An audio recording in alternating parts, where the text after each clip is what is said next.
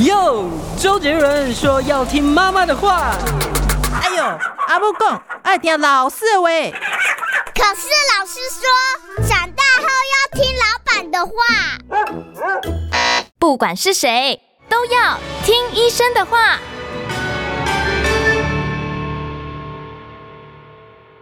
嗨，大家好，欢迎收听今天的《听医生的话》。刚过完中秋连假，紧接着呢，我们又迎来了国庆日的连假哦。在我们华人社会，其实呢，只要有连续假期，都是一家要团聚的时刻啊。可是，对于如果是有忧郁症的这个患者来讲的话，可能在节日假期大家团聚的时候，他更容易触景伤情，情绪会比较低落。所以，我们今天呢，特别要跟大家谈一谈啊，就是忧郁症发作的前兆，还有治疗方式。我为大家邀请到了的。来宾呢是台北国泰综合医院精神科的单佳琪单医师，到我们节目中来。单医师好，哎，你好，大家好。单医师，我先问一下啊，我看了一下那个卫福部的统计资料，他说我们台湾民众有百分之八点九，差不多两百万人有忧郁症，这个盛行率有这么高啊？嗯，其实跟呃你怎么去调查也有关系哦。然后他呃有些时候是用一些问卷的方式，那有些是社区样本，那有些是用这种就是健保的这个就医的方式进去回推哦。所以其实不同的方式，其实推估出来的人数可能就是差距会蛮多的。因为我看到那个资料，他说，但是实际去就就算是他真的说估算是两百万人，但真的有去看医生的，可能只有三成哦。那您在临床上跟呃患者们沟通的比较多，我想问一下。这些患者不愿意主动去求医，可能的原因有哪些呢？嗯，呃，我想其实在，在呃，其实现在当然呃，民众的卫教或者说呃知识，当然还是普遍很多，不过还是有所谓这个标签化的问题，怕被贴标签，是，是甚至连精神科的门诊都不敢走进去，呃，会这样吗？这也是为什么很多医院的这个精神科，他也不会直接写精神科，嗯、甚至会写啊身心科、身心内科、身心内科。欸、对，还是有，还是有的是写精神科都有。嗯、但是就是说，主要也是要避免一些标签或是污名的这些呃的一些因素在干扰，就是呃需要求助的个案前来求诊的这些障碍这样子。所以我觉得还这还是有这方面的问题。那患者这些心理压力啊。他家人会给他这样的压力吗？家属会不愿意患者去就诊吗？还是反而是希望说患者，如果你真的情绪低落，应该要就诊？其实样态蛮多的，就是说确实也有，就是个案自己想来，可是家属不，不让来，还是有。然后，但也有反过来的，就是说，就是个案他自己其实旁人就是旁观者清嘛，就是说旁人都觉得他状况不太对劲了，嗯，可是个案本人不愿意来的，也也有一定的比例。那您这样讲起来是没有病视感的意思哦？倒也不一定，就说有时候他知道他状况不好，可是他可能不太愿意求助，那或者是当然一部分是没有病逝感啊，但是有有一些个人他知道状况不好，可是他觉得要来，他还是有一些呃心里有个坎儿，可能没办法，就是跨不出那一步。是是是是，我想问一下，就是在呃忧郁症的这一个族群里面啊，有病逝感的跟没有病逝感，没有病逝感的比例高吗？这是个好问题啊，就说就说会来医院，我知不知道我自己有这个 忧郁症？你说在我们临床上会来医院的人，其实某种程度是经过某种选择嘛，就是说他他能够进来的。可是我们在社区，就是我刚提到，所以为什么盛行率你在社区的样本跟你从医院看不出来抽样的样本其实是不一样的人这样子，所以他来至少他他愿意来，有可能是半推半就，可是有些就是他有病识感了吗？呃，倒也不一定，有些是被拖来的，当然也有，不过。整体来讲，就是说以忧郁症这个诊断，大多数个案应该就是有没有来求诊是一回事。我想病视感还是比其他哦，有些我们说像视觉失调症这类型的诊断，我觉得病视感来得高。嗯，对，只是说他不见得会愿意来求诊，有时候是那个呃这个疾病本身的特性啊。嗯，对，这个忧郁症是不是有很明显的性别差异呢？比性别比差异哦，哎，其实。按照就是不同地区的研究，大概都是女女性都是比男性高。那年龄层呢？年龄的话，其实呃分布就还蛮广的，都有可能哦。但是女女男比大概是二比一。哦，女生二比一，对，男女女生跟男生比，对，就说这个社社区社区样本，嗯，但是来求助的人里面可能差距更大。哦，就是男生更不愿意跨出那一步。欸、男男，所以门诊大部分精神科的门诊都是女生居多，女性居多。那男性男性的个案来求诊的，相对就是那个比例更悬殊这样子。好，那上一次，如果说我们不管说他是什么原因，不愿意寻求一个医疗帮助啊，嗯嗯嗯、那我们想问的是，就是家人怎么样来观察他需要就医与否？这个你说谁都有情绪不好，我今天被老板骂一顿，我回家哦就哭了半天，然后可能我第二天、第三天就没事了。是，我不晓得在忧郁症的这个诊断上面，你们这个标诊断的标准在哪里？好，我觉得这是非常好的问题啊，就是说，其实我们精神科的诊断也常常被挑战，就是说，我们是不是过度的疾病化，嗯，或是过度医疗化？就是说，哎，他只是正常的情绪反应，那为什么你说他是忧郁症这样？所以，其实，在我们在诊断上啊，就是说，我我们讲比较呃常用的诊断标准是美国精神医学会它公布的一个叫 DSM 的诊断标准。DSM 对 DSM 它。它其实它要求就是说，大部分的精神科诊断都有三个重要的要求。第一个，三个呢？特征性的症状。什么叫特征性症？就是说你在这个在这个诊断里面常常会出现的症状，这个叫特征性。嗯，通常它会条列好几项。那例如，例如比如说忧郁症来讲，它就要九项。那前面它有先决条件的两项，第一项是你要有忧郁情绪，第二个部分是你要缺乏正向情绪，就是说你这个什么事情都往坏处想。对对，是是这个忧郁情绪就是情绪，他他他的描述就会说你情绪低落。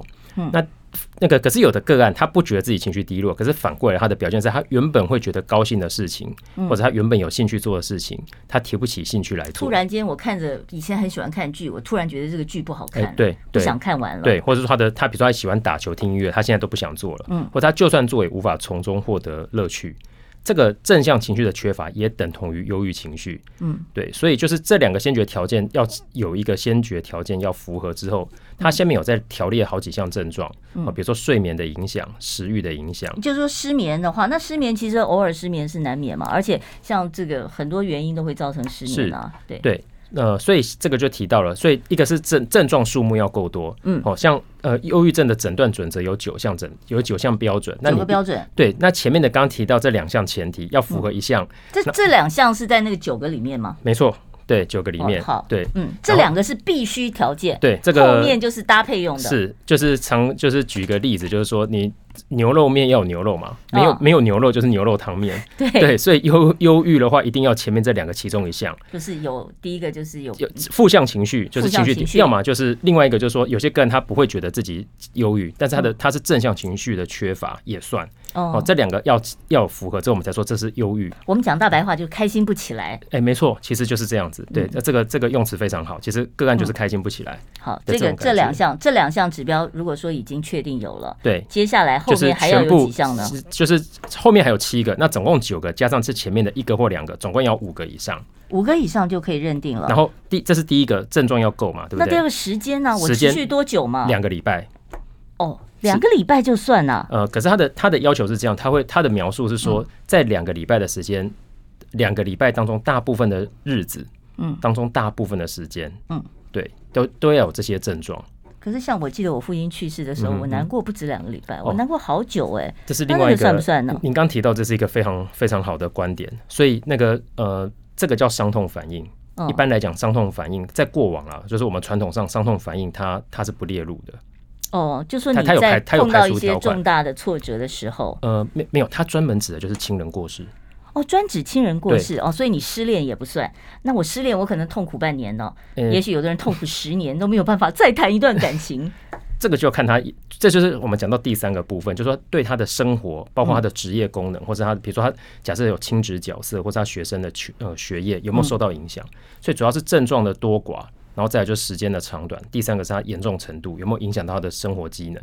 虽然情绪很不好，可是其实他的功能也没有受到太大影响。我们可能也不见得会进到这个疾病的诊断。哦，意思就是说，比方说我今天虽然失恋了很难过，但是呢，我还可以准时八点钟到学校上课，我就没事。呃，简略的讲，大概是这样。对，但是也要看他就是他到底这些症状，他有些事他是他会觉得他可能很勉强。嗯，才有办法。那有些时候有一些特定压力源，有一些压力源很明显的时候，我们可能会下另外的诊断，也有可能。比如说，我们会哦，中文翻译叫做适应障碍，就是有个明显压力源这样子。对，哦、是是。那有没有可能就是突发性的一些重大的挫折，嗯哼，造成他短暂时间的这个忧郁呢？有没有所谓这个应急性的忧郁症？比方说在职场被霸凌啦。呃嗯、是，其实这是另外一个点，就是其实我们精神科诊断是我们嗯比较术语的讲法，就是说我们其实是叫做现象学诊断。现象学对，主要就是看症状。嗯，我们不，我们不，我们不论。你们也没办法抽血检验一下，也没有办法说验个尿看一看，说有没有那个。呃，这个是比较像是我们是排除，比如说像恐慌的个案，我们通常会先排除掉他是不是有甲状腺机能亢进。哦，对，这是排除法。对，我们的我们的检验检查他们是排除，是要排除掉他某些表现是因为他其他身体的因素。那呃，像刚刚提到的，就是说这个关于这个呃。就是重大事件。对，那像这个部分来看的话呢，主要就是我们这个现象学哦，然后我们就是我们是不讲病因的，只有少数诊断我们讲病因哦，比如说像适应障碍，它。诊断就要求我们一定要有一个压力源，另外两个就是有病因的诊断，就是一个是那个创伤后压力症候群 （PTSD），哦，还有包那个 PTSD 是事件发创伤事件发生之后的一个月以上，所以那跟忧郁症又是另外一回事。对，然后再来就是说一个月内的叫做急性压力症，我们全部的精神科诊断就这三个。要求要有病因，所以你你必须要鉴别一下，他到底是就是本身就是已经出现了忧郁症，还是说他是因为重大的创伤出现了创伤后呃这个压力症候群。不过 PTSD 通常表现跟忧郁症有些特特征会不太一样，但是但是就是我刚提的，你不管病因是什么。哦，如果说今天个案他进来的症状，他只要呈现就是忧郁症的症状，非常的典型，或者他有一定严重度，我们不管我们不管他有没有发生什么特别的因素，因为这就是说，忧郁症这个诊断，我们常常讲就是异质性很高，嗯，就是同样都是忧郁症的个案，嗯，但你每一个人表现出来是完全不一样的，对，或是包括他病程的因素可能差距非常大。好，你这样讲表现不一样，我就很好奇了，忧郁症是一定会沉默寡言吗？像我这样这么聒噪的人，我有没有可能也有这个？忧郁的状况呢？哎，有时候是看性格，很多个案他会说，他其实得强迫自己讲，可他一个人的时候，他情绪就很低落，这也是也是一种可能性，这样子。嗯，对，有的时候我们就是很怕冷场哦，嗯、你会觉得说啊，我一定要讲点话，讲点话，嗯、我不讲点话的话，好像整个气氛就是空气就凝结了。可他可能心理压力其实是非常大，也有可能哦，所以不见得说是他表面上的这个活泼，不见得是真的就没有问题，是没有错。好，我们待会儿呢再继续啊，来跟我们的来宾单佳琪单医师讨论忧郁症的相关问题，我们稍微休息一下，再回到我们听医生的话。想健康怎么这么难？想要健康一点都不难哦！现在就打开 YouTube，搜寻“爱健康”，看到红色的“爱健康”就是我们的频道哦。马上按下订阅，并且打开小铃铛，就能医疗保健资讯一把抓。想要健康生活，真的一点都不难，还等什么呢？爱健康的你，现在就打开 YouTube 订阅“爱健康”。好，欢迎大家回到我们听医生的话节目现场啊啊！今天说老实话，我没有办法开放口音我知道很多人都准备了电话要按了啊。拍谢哈，今天因为我们是预录的，因为国定假日我们预录，所以我们没有办法接听听众朋友的口音。下一次有机会我再请啊这个国泰医院的精神科单佳琪单医师到现场来给大家发问。好，我们今天呢聊的是有关于这个忧郁症的一些相关问题哦。好，我们刚才讲到了就是。不见得说是你非常的呃这个外向，你就不会得忧郁症。那另外，我就想问一下，这个忧郁症它有没有一个很明显的遗传因素在里面？是。呃，其实一般现在我们在讲就是精神科诊断了，其实不不只是精神科诊断，其实我们现在这个这个概念哈，就是是扩展到其实全部的诊断，我们都会说一个疾病的这个致病因大概分成三个层面，就是会有生理的，然后心理跟这个社会因素。嗯，好，这个是从医学生教育都是教育我们，就是说我们看一个个案，不是只治疗这个疾病，而是看带着这个疾病的人，所以你要从三个方面去理解他。那你讲生理，我就好奇了，得忧郁症的人，他的脑部我透。过影像学，我看得出任何的变化吗？呃，一般看的这种像 CT、MRI，就是电脑断层或是磁振、嗯。因为我知道阿兹海默是可以看出一些变化的。呃，可是那个也是比较进阶的，嗯，比较进阶的一些影像学。哦，呃。应该说阿兹海默哦，他可以看结构，他会看到一部分的萎缩。那现在有一些比较进阶的，是可以去看它有一些那个类淀粉沉积这样子。嗯，但是忧郁症的个案就是大概不太能够预期，就是可以看到在结构上看到什么异常。所以你没有办法在结构上看到，你有办法也不会在血检中查出任何的讯息，像血清素啊这些东西。哦，是。他我们能够查得出来吗？肾上腺素？哦，这个主持人提问非常好，会提到这些，就是我们常让你比较 happy happy 的这些些。这个我们在那个疾疾病的卫教、治病基准的卫教来讲，嗯、我们会说忧郁症的这个致病因有一个理论叫做单胺假说。单胺假说，呃，单就是只有一个，那胺是那个就是一个化学结构，氨基酸单胺。哦，单胺假说，对，单胺假说里面讲到就是说有三种神神经传导物质会管控我们的情绪，多巴胺、多巴胺、正肾素、血清素跟正肾上腺素。那这些这些呃研究的话，大部分用的都是一些这种呃。我们如果去读那个科学论文的话，那它会有一些脑部影像学，可那个都是用一些放射线物质去做见解，这个这个比较是研究用才会做的。哦，所以一般病人根本不需要去血检，说看你的那个多巴胺浓度够不够啊，或者是看看不出来，因为因为其实还有另外一个问题，就是中枢神经的这些这些神经传导物质的浓度跟周边的不见得有很好的对应。哦，所以也没有标准值，所以其实也有个案会来说，能不能去，因为他可能也是读了就是一些文献文章，他会说，哎呀，他是不是有血清素缺乏？他会。对，因为大家都希望看到白纸黑字，你就是告诉我确定诊断，你我我不相信说你这样空口白话说的，我要看到确实的数字是看不到的，对不对？看不到，对，就全凭症状。对，所以就是全凭观察，全凭精神科医师的会谈跟诊断这样子。那这样子就就问题又来了，就是。精神科的所有听到的讯息都是患者讲的，啊，是哦，那患者讲的他有可能骗你啊，嗯嗯嗯，啊，那需不需要一个家属跟着去，然后来佐证他讲的到底是不是对的呢？嗯，也看疾病，就是看像忧郁症呢？忧郁症，我觉得一般来讲，大部分啊哈，应该应该，我觉得还是有一定的可信度这样子。那像你的患者，如果在你面前表现的非常 happy 啊，非常健谈呢？那你难道看得出蛛丝马迹说，哎，他可能还是有些忧郁的倾向？嗯，通常我们进来大概还是会先听他讲什么什么主主诉嘛。那我们会从他的主诉里面去，就是在问诊的过程当中，就是询问我们刚刚的这些诊断需要用的症状。嗯，那也是我们评估的一些要点。但是如果我们可以观察到个案的表现跟他描述的不太相同，那当然我们会再去想其他的诊断的可能性，这样子。嗯，是。那这个忧郁症跟荷尔蒙变化有没有关系啊？比方说。青春期，哦，然后这个荷尔蒙变化很大，或者是更年期，是。哦，这些荷尔蒙上的变化会不会导致忧郁症呢？呃，其实有另外一些呃诊断啊，就是、嗯、呃，我们知道那个荷尔蒙变化其实主要在女性身身上的话，嗯、在这个生育年龄，它有几个。重要的节点，怀孕啊，对对，一个其实一个是生理期，嗯，一个就是怀孕，一个就是对生理期超明显的，对不对？大姨妈来说，每个人脾气都很坏。呃，也不能讲每一个人，就是就是说，就是有一个诊断，有一个诊断就是叫做经期前的这个症候群嘛。呃，经呃经前症候群，经前症候群它不见得特指这个情绪，经前症候群包括身体的也算，但是在精神科诊断里面有一个叫金钱不悦症。哦，就是月经快来之前，对，通常它的特征是在那个呃排卵期。如果今天呃个案的就是生理期是规则二十八天的话，大概在就是十四天之后，等于是排卵之后，嗯，就是那个荷尔蒙在变化。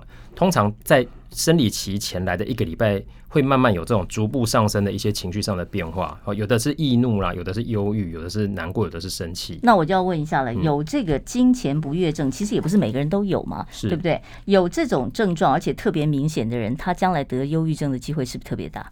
呃，过往的研究就是说，有这这类型的个案，有可能他对荷尔蒙的变动比较敏感，特别敏感，他。如果他有金钱不悦的话，他产后忧郁的比例，或者更年期出现忧郁症的比例确实比较高。嗯，是，但是跟一般的忧郁，我觉得好像我印象中好像不见得不见得一定有很很确切的关系。但是我问一下，像现在其实，呃，因为我先生也是做老师的嘛，哦，我就发现就是说，现在好像很多学生都需要呃，透过学校专业的一些辅导老师做心理咨商，是不是现在青少年？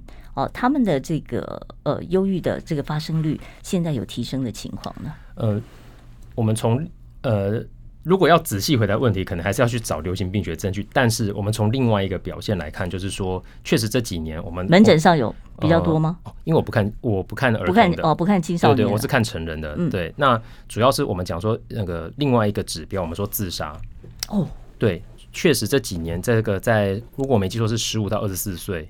他的它的那个比发生率有上升，对，而且十大死因里面现在这个也挤进去了嘛，对不对？呃，十大死因应该前几年在前十，但是经过就是一些政府的那个自杀防治的计划的努力，应该我印象中是有退出前十。但是主要是说以年龄层分布来讲，哦，就说十五到二十四岁，它当然跟其他年龄层比还是低，但是它它那个看趋势，曾经就是这几年有一有开始有比之前来的往上爬这样子，所以就是我们从这个如果回过头去推测。或许可以解释，就是说，或是当做一个呃证据，就是说，可能青少年他的这个情绪上困扰的这个可能，大学生也很多啊，也蛮多的，对。对呀、啊，所以说这个不要以为说很多家长都会觉得说小孩子说的不当回事、啊，是是，是，其实是很多是他在反映一些在求救的讯号、呃而，而且像刚刚您提到，或许我觉得一部分荷尔蒙，还有这个是这个阶段他经历蛮多的，就是变化。对，包括像人际啦，然后我觉得还有一些同才之间呐、啊，我觉得这个其实，我觉得其实他们承受的压力其实还不小哎。其实单医师，你刚才讲到一个非常关键的字，就是大家最怕的，就是当你有亲人有这个忧郁情绪的时候，大家最担心他就是自我伤害，哦，或者是会有一些自残的行为。哦，那这个部分的话，有没有一些征兆是我们可以观察的？是。呃，主要来讲的话，我想就是有时候个案，所以有时候个案他会还是会求助啦，就是说他还是会提到一些比较负面的想法啊，或是，所以有时候还是我们要就是严肃的去看待他，去了解他提出这些想法的，或是他这些提到这些讯息，他背后的原因这样子。好，我们待会儿再进一步的来谈这个话题。我关心国事、家事、天下事，但更关心健康事。我是赵少康，推荐每天中午十二点在中广流行网、新闻网联播的《听医生的话》。我们邀请到的都是国内数一数二的医疗权威，给你一个小时满满的医疗资讯，让你健康一把抓。除了收听以外，还要到 YouTube 频道上订阅 “I Care 爱健康”，按赞、订阅、开启小铃铛，爱健康三支箭，一件不能少。好，刚才呢，这个嘉斯特别提醒我，我们其实讨论这个话题哦，很严肃的在看哦，就是真的要珍惜生命哦，自杀不会解决任何的问题，只会让。呃，这个你的这个心爱你的疼你的人觉得非常非常的难受，或者是你为一些伤害你的人哦想不开的话，其实最后都是亲痛仇快啊。所以有任何心里面的问题的话，真的是呃可以打一九九五哦来寻求一些专业的咨询。好，我们继续来谈这个严肃的问题了。我们怎么去观察一些忧郁症的患者，他可能有一些自我伤害的倾向？这个忧郁症的患者会自我伤害的比例高吗？嗯。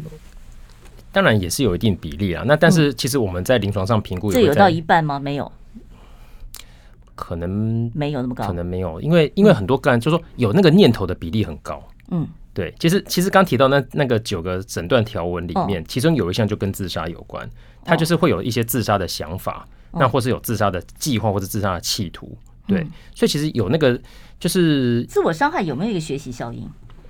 嗯，比方说一个新闻爆出来了，说某某某某这个知名人士有一些自我伤害的效应。哦，那当然了，那那个那个在过会对于这个忧郁症的患者产生一些刺激吗？哦，非常明显，非常明显，非常明显，就是就是在重大新闻事件之后，很多个案回门诊，其实都会他情绪大概都很容易受到这些新闻事件的波动。这样，所以站在家属的角度，就说如果说有这一类的新闻，是尽量不要让他。接触过多这样的讯息，呃，或者是说现在资讯爆炸，你也很难不让他们接触嘛。可是，但是或许就是多关心，或者是说多观察他。他受到的影响，或者说他如果因为这样有一些触动，我觉得可以可以倾听了。我觉得那个常常在讲说要怎么样，就是陪伴。哦，那我们常常说最重要就是同理。那同理要怎么做？我觉得倾听是最基本的一步。你讲陪伴的时候，我其实就就在想哦，负责陪伴他的人，哦，不管是过去我们看到呃有影视圈的一位呃很有名的歌手，那那是当时他教会的教友，也是说全天陪伴他。哦，可是后来还是发生了一些不好的事情。我就在想说，陪伴他的人是不是自己也会有极高的风险跟心理压力呢？是，我想，嗯，我想，确实我们在临床上也会看到很多家属，他其实在照顾上他也蛮有压力的，这样子。对，那所以有的时候我想，那你又说陪伴，那怎么办呢？怎么陪他才是一个专业的陪伴。是，所以我想就是说，当然。呃，因为我们会从，就是我们才跟家属讲说，其实他们并没有受过专业的训练嘛。嗯，家属需要去受专业训练吗？没有，应该就是带来求助。哦，家属你要做的工作就是。陪伴他以外，你要把他带到专业的是是医师这边来。对对，就是不要自己去承担这么多。当然，有些时候，有些时候，当然医疗也，除非是住院全日住院嘛，大部分情况还是家属陪没有错。但是，但是就是说，呃，借由专业的协助，包括像一些药物啦，或是转介一些治疗、心理治疗各方面的，呃，就是借由一不同的方法。那在有些时候，当然是他在走过低谷之前，然后当然还是家属陪伴是有他的一定的这个，呃，就是他的。必要性哦，那可能家属当然，亲爱的家属，家属当然自己也会，大部分情况也都是会有动机、动力想要去帮助自己，保护他。是是是是。好，那这再下来我要问一下了。现在其实中秋节刚过，然后国庆日又是连续假期，每次到这种比较长的假期的时候，哦，大家都欢天喜地，全家出游啊，或者是家人团聚聚餐，在这样人多的场合，对于有忧郁症病史的患者来讲，会不会造成更大的一个社会压力？其实我觉得，嗯，还是看个体差异啊。就是有些个案，他其实在当下，他，呃，我觉得性格是很重要的一步。或者说，那可是他都已经有忧郁，就表示他的性格可能比较，呃，没有那么开朗啊。也不一定啊。比如说，有的个案他的描述是他在当下会觉得有压力，但是有的个案他是觉得当下还好，可是比如说结束之后那个空虚感，那个反差比较大，所以就是还是个体差异蛮大的这样子。对，嗯，好，所以在在这个。这个算不算一个刺激源呢？呃，当然也算啊，因为其实其实，在临床上很多那个呃。就是那个过年啊，哦，就举个例子，比如说很多媳妇那时候压力非常大。哦，对，想尽办法就是啊，我想到我又要回去当好媳妇，然后我要抢着做家事，然后在这个长辈面前，是是是，那个那个压力通常非常大。哦，被催生啊什么的这些压力，是是是。好，那我再问一下，就是忧郁症啊，会不会跟其他的精神疾病，像强迫症、焦虑症、恐慌症，好，会不会出现是同时出现一个共病的形态呢？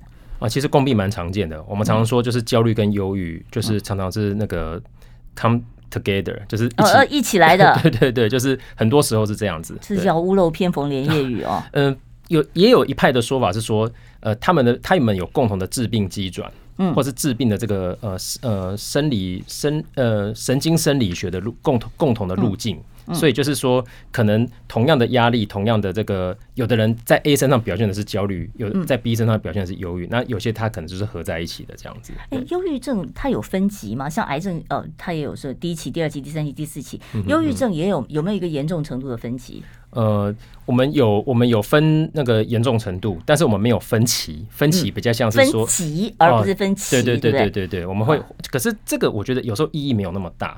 就是我们在诊断准则、嗯。那大家讲的重郁症，重郁症就是最严哦，也不是重郁症的话，它它就是英文翻译，它的英文叫 major depressive disorder，就是或者简称就是以前以后叫 major depression。它的重郁其实重是那个 major 那个字，嗯嗯，所以它就翻成重郁症。可是重郁症它有分轻中重。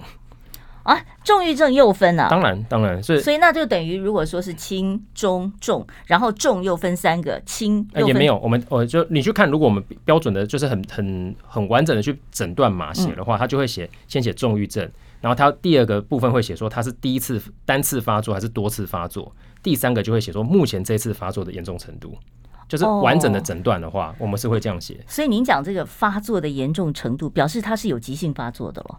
嗯，也也不能这样讲，就是说，呃，我们不分急慢，就是他现在在这个状态下，嗯、就是我刚提到他已经超过两个礼拜了，那我们就去评估他目前这个诊断的这个，呃，就是按照这个诊断标准，嗯，他他其实看的是这个比较多是看症状数啦，嗯，还有他就是他的功能影响，但是我有时候个案问的时候，我我觉得其实那个反而有时候不是很重要，因为因为有些个案他的他的他如果我们只是凭症状数，他可能只有五项，刚刚过那个门槛，可是他。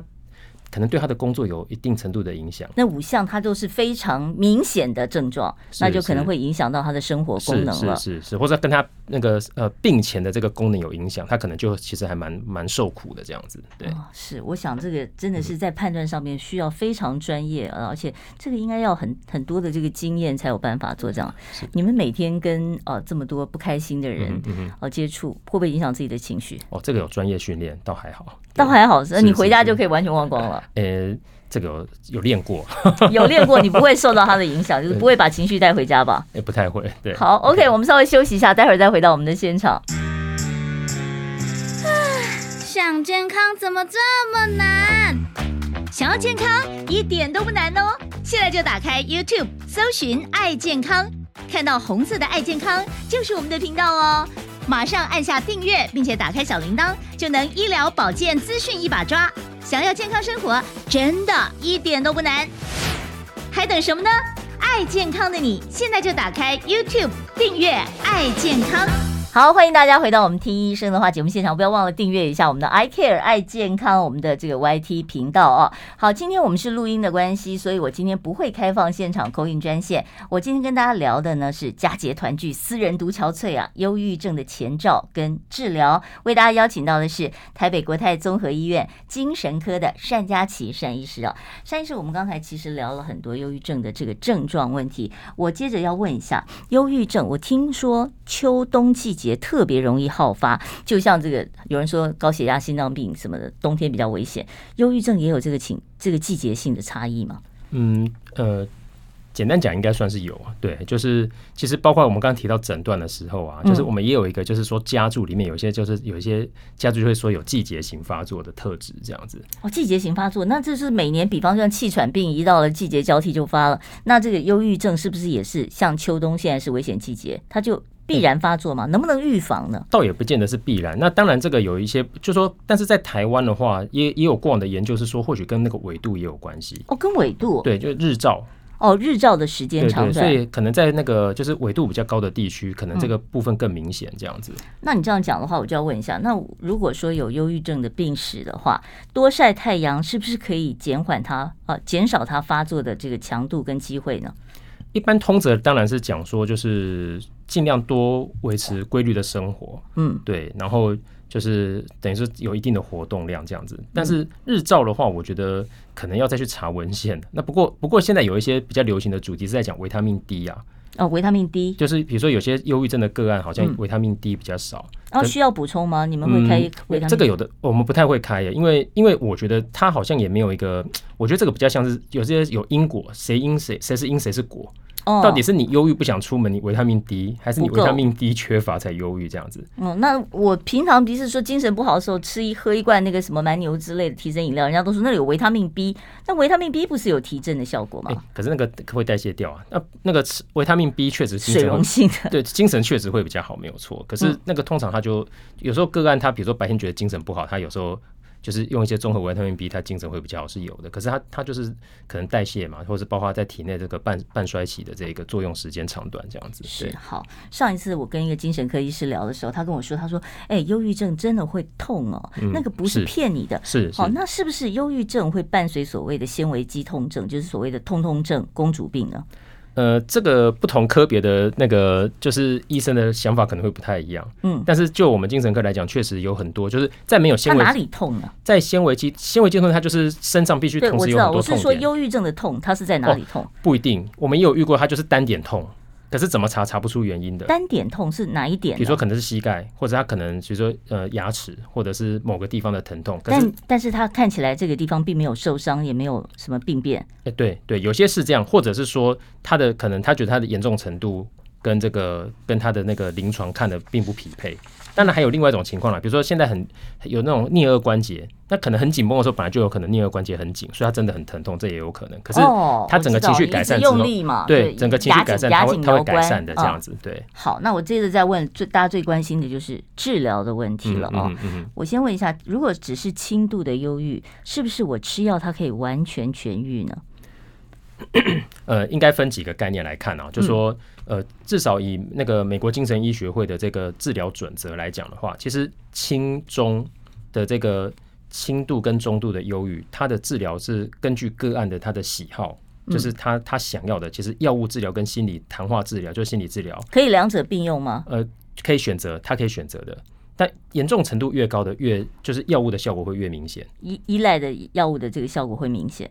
诶、欸，我们不用依赖这个词，我们是哦，对，依赖会造成一些误解，对，就是就是药物的效果，就是药物的效果会产生会比较明显，会比较显著，比心理谈话要来的好。对，对，对，那但是就是说，所以治疗的成效当然跟他的这个呃，你刚提到说轻度会不会改善，我、嗯、这个是比较不是同一个概念这样子。那我们治疗，我们比较叫做我们在治疗上，我们的概念呢比较像是叫缓解。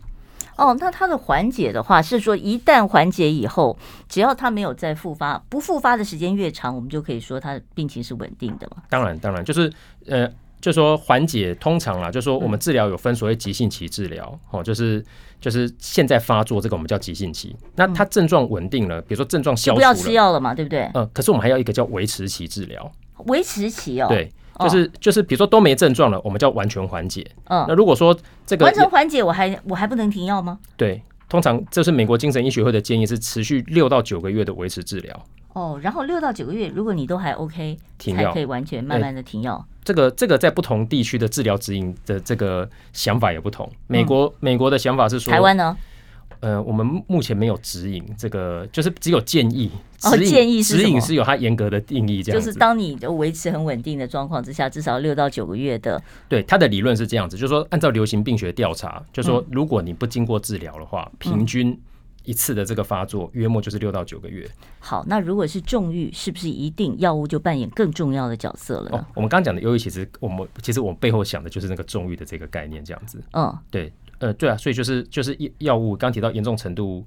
越高的话，那他是要终身服药吗？也没有啊，就是我刚提到的，就是说，哦、就是他症状缓解了，就是过了一个维持期，就可以暂暂时。我们就会就会想要去减掉它。就是第一次发作的话，那在美国的指引来讲，他会他他的建议是两次之后，他建议你尽可能的持续用药。但是欧洲的指引是三次，意思就是说，他有呃，在这个发作两次以上，两次、三次或三次以上他，他觉得你可能带这个体质，我们就是、哦、就是比较有说这个易感性啊。哦，就是他比较容易会有一而再再而三。那可是我觉得临床上也很难，因为很多时候，比如说他真的就是真的有明显事件导致的，又或者是说，因为在台湾就医很方便，嗯，他他可能好了就不来看了，是他自己选择就停掉了这样子。对，对我听说那个重郁症的患者对于那个。吃药的那个顺从性很差呀，他常常会就是哦，自己觉得我还好没事，我就不吃了。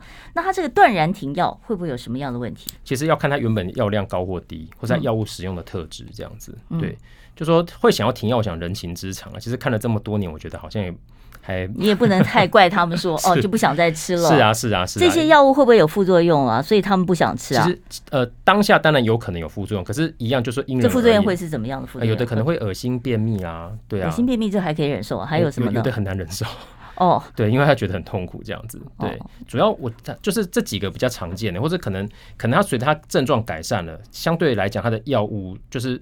它相对来讲，药物的剂量就变得比较，就是药效就变得比较重，它就比较容易会出现，就是一些什么比较没有精神或什么的。其实有的时候，其实哦，精神会会不好。对，可是我我想强调的是说，其实这个时候我们是很鼓励个案能够跟医生反映，因为我们可以针对这些做药。其实现在药很进步，其实药的种类也多，所以你所以你可以选择的很多，你可以慢慢去调整，是没有找到你最适合的。对对，或者说根据不同阶段我们进行做调整。这个所以你也可以药物去搭心理心理当然当然当然当然，对不对？就是可以双管齐下的方式，然后来帮你做一个。是，就是让你维持在一个最稳定的一个状态。没有错。对，好，所以呢，其实大家最关心的是有没有更积极一点的疗法。我待会儿再来请教单家琪单医师。我关心国事、家事、天下事，但更关心健康事。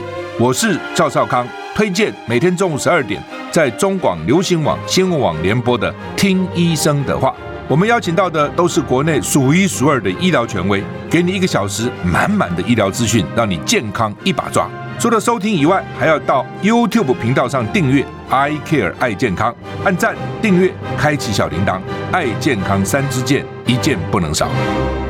好，欢迎大家回到我们听医生的话节目现场啊！我是主持人李雅媛。今天呢，因为我们是预录的方式啊，因为国定假日，所以我们不会开放现场的口音专线。跟大家聊的呢是有关于忧郁症的一些前兆，还有治疗方式。为大家邀请到的是台北国泰综合医院精神科的单家琪单医师啊。单医师，我们刚才讲了一些药物的治疗，我想其实很多忧郁症或者是他们的家属，在饱受这个忧郁症辛苦的过程当中，很希望能够有更积极一点的治疗方法。我听过有一种叫做 RTMS，我不知道这是一个什么样的治疗方法，它可以产生什么样的效果？它可以根治吗？呃，是，呃，其实治疗，我们先回到刚刚的概念，就是说，不管是什么，不管是什么治疗的方法，终极目标就是我们的终极目标，就让个案达到完全缓解，然后再借由比如说维持期之后，想办法去停停止停药，嗯，对，没有错。那或者是说，呃，有些时候另外一个概念，像刚刚提到，有些个案或许他只要减低药之后，他状况就变得不稳定，我们就会更长期的维持，而这个维持，我们可能目标上我们会。用一个概念叫做最低的有效剂量哦，就是刚提到说，可能你到后期就是治疗的这个改善之后，原本的一些药物副作用它就变得比较显著哦。那其实这也暗示我们说，这个药这个时候是可以适合减量的这个时机。那就我们进行维持。那同样的，像其他在非呃非药物之外，当然我们说谈话治疗是一部分哦。那在传统上有一个叫做电痉挛治疗，就是电脑子吗？呃，简单讲算是，就是这边会贴电极，嗯，然后通电。对，然后诱发就是传统上是诱发痉挛，但是、哦、但是在后来我们是会进开刀房，这比较像是治疗癫痫啊什么的。诶诶，不是，是用电去诱发癫痫。哦，诱发癫痫。对，可是因为癫痫每次诱发癫痫怕会有一些副作用嘛，对啊，所以我们会诱发癫痫，就是每间医院会不一样。那有的医院它是就是会这个这个会进行麻醉的，就是避免你真的癫痫。嗯，这是在历史上很久以前就就发展出来的治疗。然后，那这个治疗它的目的是什么？目的就是难治型忧郁症，就说就是我们我们你这样垫一垫，你就会快乐了吗？你就不会有负面思想了吗？他电要垫好几次，就是对于这种严重程度非常高，或者是自伤伤人风险非常高，这个是首选治疗。哦，忧郁症还会有伤人的风险啊？呃，不见得是存在忧郁，比如说像躁症的个案，躁郁症的躁期，当然有些忧郁也有可能啊，比如说他有可能是想要带着谁去。哦，oh, 对，就是类似像这样子，就是、oh, 这个有点可怕了。对对，就是危险性很高的时候，或者是药物治疗效果非常不好的，嗯，那我们就是传统上会用电电痉挛。嗯、那 RTMS 就是那个反复经颅磁刺激术，就是这个这个很难念，叫做重复式经颅磁刺激治疗。R 就是重复，oh. 那 T 是那个 T 是那个呃经颅啦，就是穿过颅，嗯、然后 M 就是磁。然后 S 是刺激，RTMS，它它就是有点像是这个电电电痉挛治疗的，就是下一代，嗯，哦，就是它是不用不是用通电的，它是戴个安全帽在头上吗？它是有个它是有个探头，就是它会在这个地方左前方哦。忧郁的话是打左前方，嗯就左前方用磁的方式，哦，用磁场去活化脑中的。会不会痛啊？呃，不会，应该是不太会，就是说。有些个人会抱怨一些头痛啊，但是但是副作用少很多，就是比那个电电痉挛的，就是就是有些个案他还是会有这个咬牙啦，或者是抽抽的过程。松一点。呃，他的理论都是在于说，就是去刺激这个那个神经传导物质的再平衡这样子。那 RTMS 它现在也是。被列作就是说，你如果个案对于药效治疗不好，或者是说他无法耐受，有的人非常敏感，嗯，他对于药物的任何副作用都就是非常没有办法忍受。对，那这种情况下就可以考虑这个 RTMS。他有健保给付吗？呃，没有，没有哦，所以现在都是自费，纯自费。那他的打法是，就是通常是每天打，每天都要去医院啊？对，那大概每天打一次，大概打个二三十分钟，然后大概。打十到二十次这样子，对哦，十到二十次以后他就完全好了吗？还是说他只是这一次就缓解了？而是这一次缓解，我就是我刚提到，我们的治疗就是还是像回到，就是说这一次的这个部分，把它就是把他的状况拉出来。我有绝望感。好，那另外我再问一下，心理咨商师哦，他在忧郁症的治疗上扮演什么样的角色？诶、欸，我们稍微界定一下，就说心心理师分两种了哈，一个叫做这个。呃，临床心理师，一个叫做这个咨商心理师，嗯，对，那这个都要有执照吧？对，他但是他们的那个，因因为我也不算是就是这个专业的人啊，但是就是说，精神科医生是不是本来就可以做心理智商嘛？呃，心理治疗，心理治疗在词上词汇上有点那个不太相同，但是做法就是是不是像我们在连续剧里面看到，就是躺在椅子上跟你聊一聊这样子？哦，那个那个是。如果是躺椅的哈，如果就是如果大家年纪有比较大，可以看那个《无间道》的话，哦，就是梁朝伟躺的那种躺椅，那个叫精神分析。哦，对，那个那个那是诊断呐，也不是精神分析是一种治疗方法，那个是那个是弗洛伊德，弗洛伊德就是创立的，叫做精神分析。可是早年精神分析是也是每个礼拜至少三到五次。哦，一次一个小时这样。就是从跟你聊天的过程中找出你心里面的一些问题，然后怎么样来开解你。嗯，不过通常就是。治疗师可能不会想要用聊天来形容这个过程，这样子，嗯，对，它还是一个治疗的过程，这样子。对啊，因为按时间收费的嘛。好，那另外就是现在国内我们说做健检都是有生理上的检查，嗯，这个心理健康有没有一个健检呢？呃，我觉得现在很多健检它用的就是类似像自律神经检测仪。或者是用量表，就说这个是什么东西啊？自律神经检测仪。自律神经检测它就是应该是用一些心率变异性啊，就是我我自己像心电图那样哒哒哒哒哒，看一看你的变化。它它是从里面去截入一些就是它的这个信号，然后去做分析。对，然后或者是有些是用量表，这个这个概念上比较像是一种筛检工具，因为我们一次的诊断性会谈啊，至少十五分钟以上。那所以如果你没症状，你就不需要做这个了，对不对？它通常会是在。诶，有些时候，有些时候，这个健检它一般来讲，它可能会搭配给你这样子。那还有另外一种状况，就像刚刚提到，有些个案他。